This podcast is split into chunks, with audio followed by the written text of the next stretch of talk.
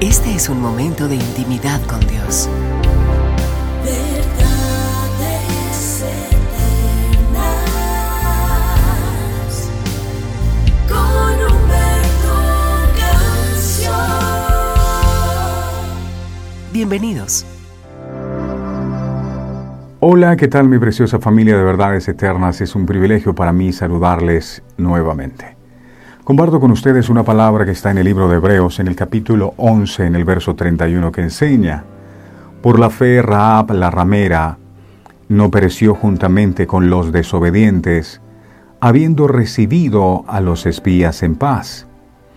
Raab era una extranjera de la famosa ciudad de Jericó que fue conquistada por los israelitas. Lo que la hace única no solamente es el hecho de que era extranjera, sino también prostituta no es exactamente el perfil que uno esperaría ver entre los grandes de la Biblia.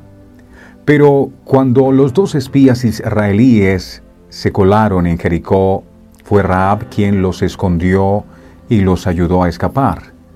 Los rumores de que los israelitas acampaban en el desierto al otro lado del río Jordán habían llegado al pueblo de Jericó. Habían oído hablar de los milagros de Dios, pero mientras el resto de Jericó confiaba en su poderoso muro para protegerse de cualquier enemigo, Raab decidió poner su fe en el único Dios verdadero. ¿Qué hace que la historia de Raab sea tan extraordinaria? La primera clave es su fe. Al igual que tú y yo, Raab fue salva por la fe. Y esa fe la movió a la acción, salvando a los dos espías israelíes. Del mismo modo, nosotros también estamos llamados a poner la fe en acción, a veces asumiendo riesgos y yendo en contra de la cultura popular, al igual que Raab.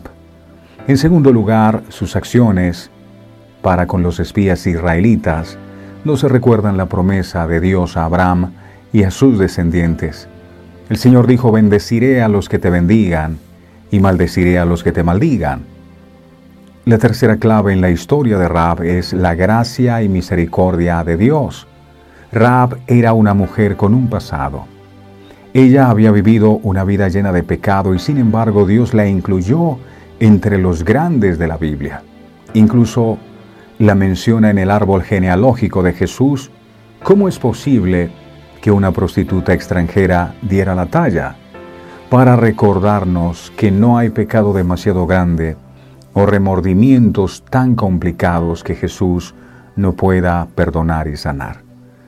Si estás luchando con errores del pasado, remordimientos y pecados, déjalos ir. Deja de aferrarte a las equivocaciones del pasado y dáselos a Jesús. Comienza dando un paso de fe. Pido a Dios con todo mi corazón que su palabra no vuelva vacía, sino que cumpla el propósito con el cual ha sido enviada. Si desea conocer más acerca de este ministerio, lo invitamos a que visite nuestra página web www.verdadeseternas.co. El Señor les bendiga a todos.